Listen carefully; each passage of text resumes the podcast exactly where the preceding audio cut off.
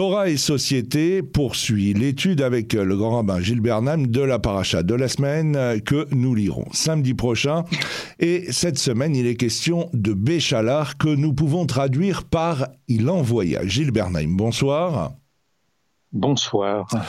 Alors, cette paracha se divise en trois parties la traversée de la mer Rouge, la manne et la guerre contre Amalek. Mais au-delà de ces trois moments de la paracha, il y a un fil conducteur qui parcourt cette histoire. Ce sont les différents déplacements des enfants d'Israël dans le désert une façon peut-être d'appréhender l'espace après le confinement de l'esclavage. Et alors, dès les premiers versets, les premières interrogations se font jour. Dieu prévoit déjà les réticences d'Israël et impose une trajectoire vers le désert. Mais plus surprenant, aussi, ce sont les termes employés par Dieu. Quand il parle à Moïse, il emploie à plusieurs reprises le mot âme pour dire le peuple, puis il emploie les mots Bné Israël, comme si, en quelques lignes, il résumait déjà l'histoire en marche, à savoir le passage d'un peuple à une nation.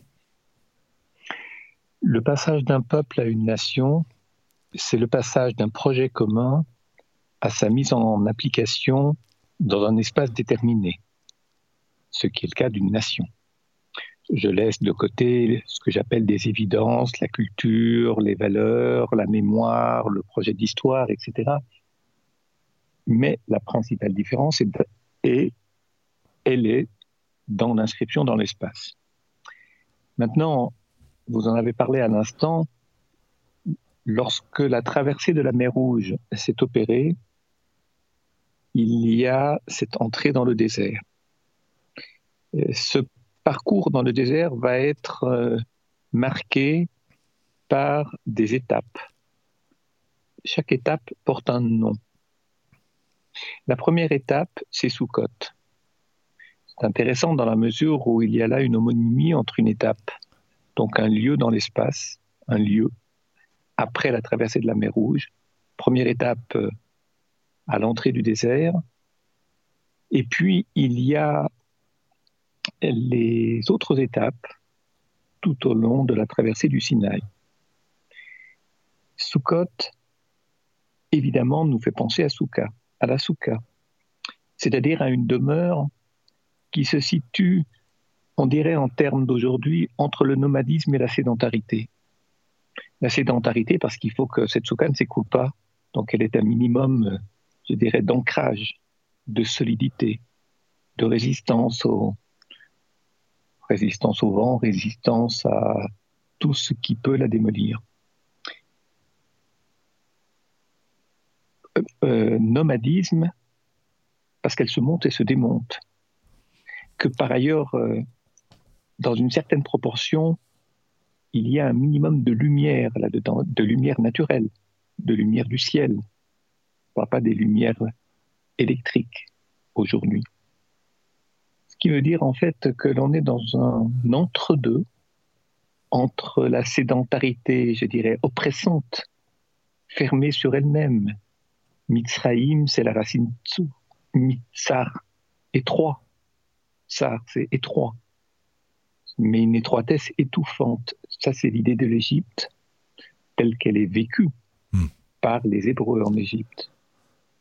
Alors il faut se détacher de cela, mais tout en sachant qu'à terme, la sédentarité, je ne dis pas qu'elle reprendra le dessus, je dirais plutôt que la sédentarité va réapparaître sous une forme particulière que la souka suggère et que la première étape à Soukot rappelle, à savoir être sédentaire sans oublier que l'on a été étranger en Égypte c'est-à-dire occuper la terre d'Israël tout en se souvenant d'avoir été esclave en Égypte.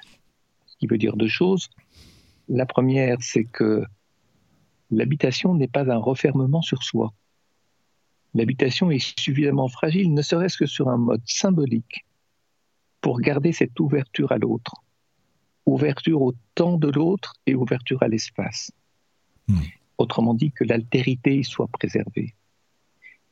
Mais, mais attention au nomadisme absolu. On, souvent, on entend aussi bien en littérature, en particulier depuis la fin du XXe siècle, après ce qui s'est passé lors de la Shoah, cette apologie du nomadisme. C'est ce que l'on supporte d'ailleurs mal avec l'État d'Israël, quand je dis on, parce que certaines nations de la Terre supportent mal avec euh, la création et l'État d'Israël aujourd'hui, à savoir que les Juifs puissent être souverains, puissent occuper une terre comme les autres peuples de la terre. Ça, c'est quelque chose qui est assez peu concevable dans leur esprit. Le Juif, ça a toujours été le Juif errant. Hmm. C'est pas le Juif sédentaire. Voilà un peu tout ce qu'il y a dans ce début de paracha.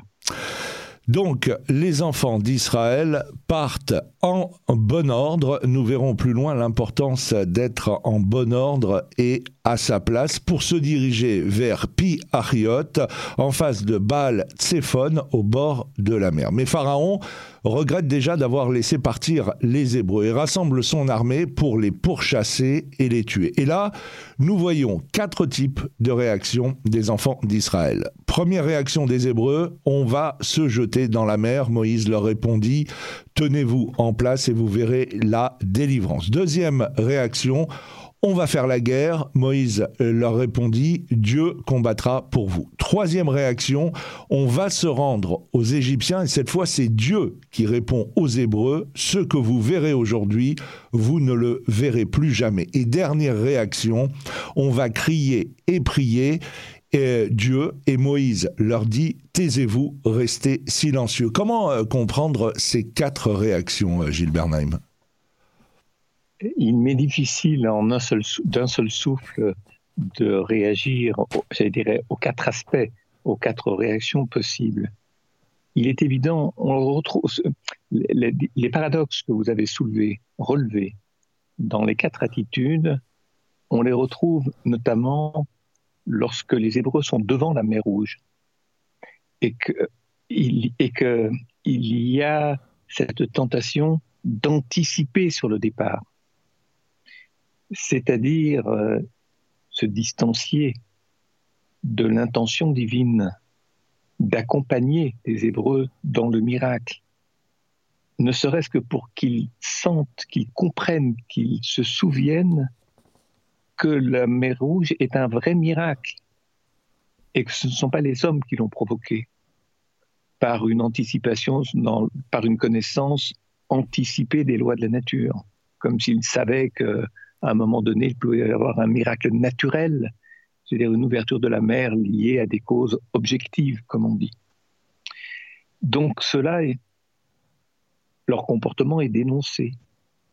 Puis il y a ceux qui n'ont pas voulu traverser la mer Rouge, traverser, aller vers le désert, c'est-à-dire aller vers, euh, aller vers un lieu où de deux choses l'une, où on fait marche arrière pour revenir chez le pharaon, parce qu'on n'a pas ce que l'on veut, ce que l'on veut à manger, à boire, etc. Ou alors euh, parce que cela demande d'être responsable. Lorsqu'on est esclave, on obéit. Autrement dit, les responsabilités, même mal vécues, même les mauvaises causes, mais elles sont prises en charge par le tyran qui permet à la victime de survivre à peu près dans de mauvaises conditions, mais il n'a pas à s'assumer. C'est-à-dire qu'il n'a pas de libre arbitre. Il y a des gens qui ont peur de leur libre arbitre, qui ont peur d'avoir à choisir. Et on sait combien de fois dans la Torah, dans la traversée du désert, les Hébreux ont voulu revenir en Égypte, ce qui est totalement incompréhensible. Mm-hmm. Dans la mesure où ils ont été esclaves et tout ce qui est dénoncé à la soirée de Pessar au Céder nous revient à l'esprit. Et pourtant, ils voulaient revenir en Égypte. Je suis pas sûr que c'était les conditions de l'Égypte qui les attiraient. Ils avaient besoin d'obéir à un maître comme ils obéissaient au pharaon. Et ils auraient aimé que le maître ce soit Moïse. Non pas pour leur faire du mal, mais dans le sens du bien. C'est-à-dire qu'il leur dit, tu fais ça, tu fais ça, tu fais ça tout le temps. C'est-à-dire tu, qu'il n'est pas à réfléchir, mm-hmm. qui, ce qui est la base même du libre arbitre. Donner à penser, réfléchir. Tout est décidé, il y a des enfants qui ne grandissent pas. Sans leurs parents, ils s'en sortent pas.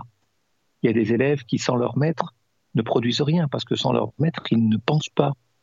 Il faut que quelqu'un les guide en permanence. Le peuple juif n'est pas un peuple aveugle. C'est un peuple qui est lucide.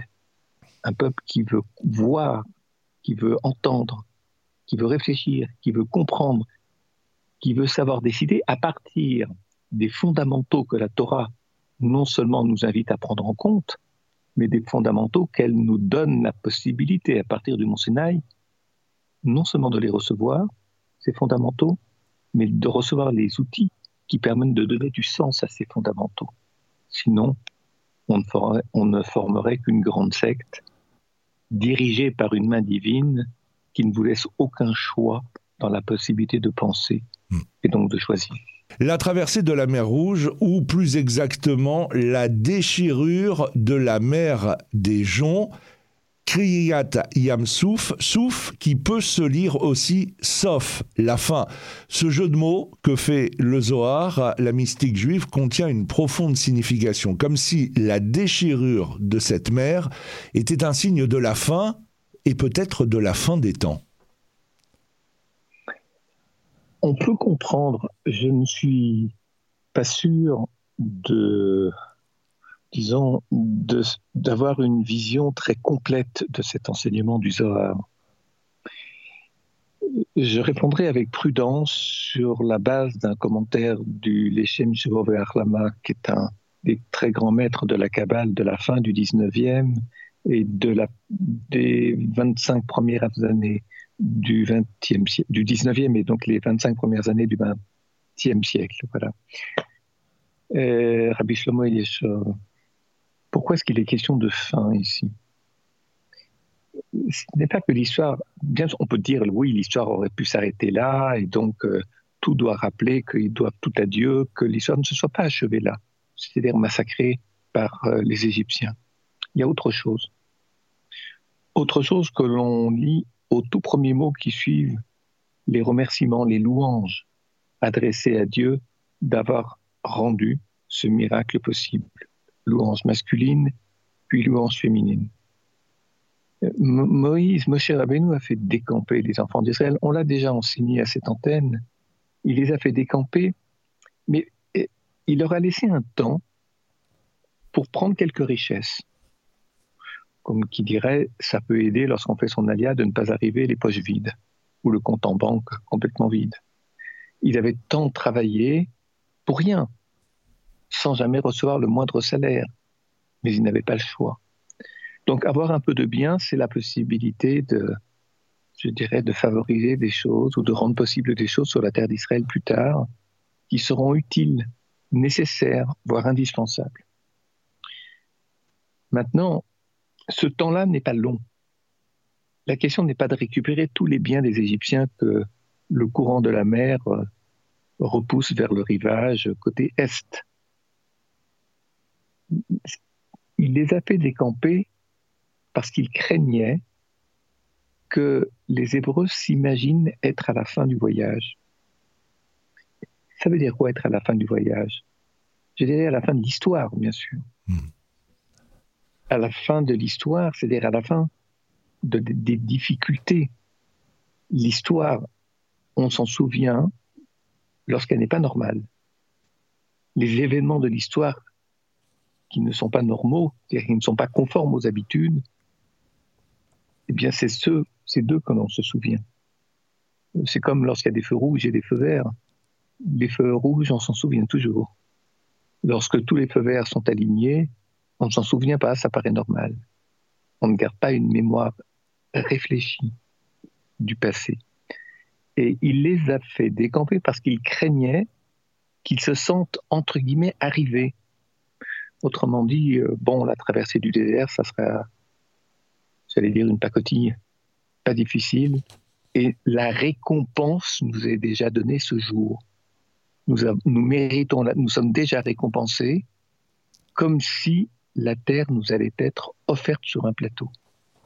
La terre, elle est donnée à des gens qui sont responsables, hmm. qui assument leurs devoirs, si on, ne traverse pas le désert dans cet état d'esprit, d'abord, il risque d'avoir de gros ennuis. Mais ce qui sera encore plus grave, c'est que lors de la conquête d'Israël, ils vont arriver comme des guerriers ivres de puissance, avec une promesse qui les porte, une promesse qui est déjà accomplie, une fin qui avait déjà été atteinte après la traversée de la mer Rouge, ou à l'occasion de la traversée miraculeuse de la mer Rouge, mais ça, c'est pas le peuple juif. Mm. Ivre de puissance n'est pas le peuple juif. Et c'est cela que suggère l'idée de la fin, une certaine idée de la fin, F-I-N, qui doit être dépassée par le sens du devoir. Tout n'est pas donné. Cette terre de la promesse est une terre de la responsabilité. Ce n'est pas une terre du privilège. À Pessar, quand nous lisons euh, la Haggadah et donc euh, que nous racontons à nos enfants cette histoire, euh, nous lisons aussi que les sages de la Haggadah, dont Rabbi Yossé le Galalien, que les plaies qui se sont abattues sur les Égyptiens dans la mer étaient cinq fois supérieures aux dix plaies en Égypte. Les enfants d'Israël ont vu à ce moment-là la main de Dieu, mais qu'ont-ils vu au juste? La réponse pourrait venir du Ramachal, Rabbi Moshe Chaim Loud Et que dit-il? Non seulement la mer s'est ouverte, mais aussi l'échelle du temps. Dieu leur a permis de voir toute l'histoire de l'humanité, depuis les exils successifs jusqu'à la rédemption finale, le temps n'est en effet qu'une composante de l'univers créé par Dieu. Il peut moduler celui-ci à son gré et la faire disparaître ou se contracter en fonction des situations qu'il agence. Cela aurait fait plaisir à Einstein d'entendre ce commentaire. Cet événement mhm. de la déchirure de la mer des gens est pour Dieu le moment adéquat de déchirer devant son peuple toute la dimension de la température et leur faire voir l'évolution de l'humanité à travers l'histoire Oui. Alors, la, la question, elle a trois. C'est un peu comme une montagne. Il y a trois versants différents pour euh, accéder au sommet. Pour euh, rester concis, autant que peut se faire, avec un minimum de clarté, je dois dire ceci. Les épreuves qu'ont vécues les Égyptiens dans la traversée de la mer Rouge, voir l'anéantissement de cette armée qui accompagnait le pharaon, elle fait sens à deux niveaux. Les épreuves de l'Égypte, euh, rappelez-vous, la dernière épreuve, c'est la mort des premiers-nés. On avait dit un jour, en étudiant le livre de Bereshit, je crois, au tout début de Shemot, mais plutôt dans le livre de Bereshit, que la mort des premiers-nés en Égypte, c'est une catastrophe. Hmm parce que c'est le support de la politique. C'est la caste privilégiée, juste au pied du pharaon, c'est-à-dire juste après lui.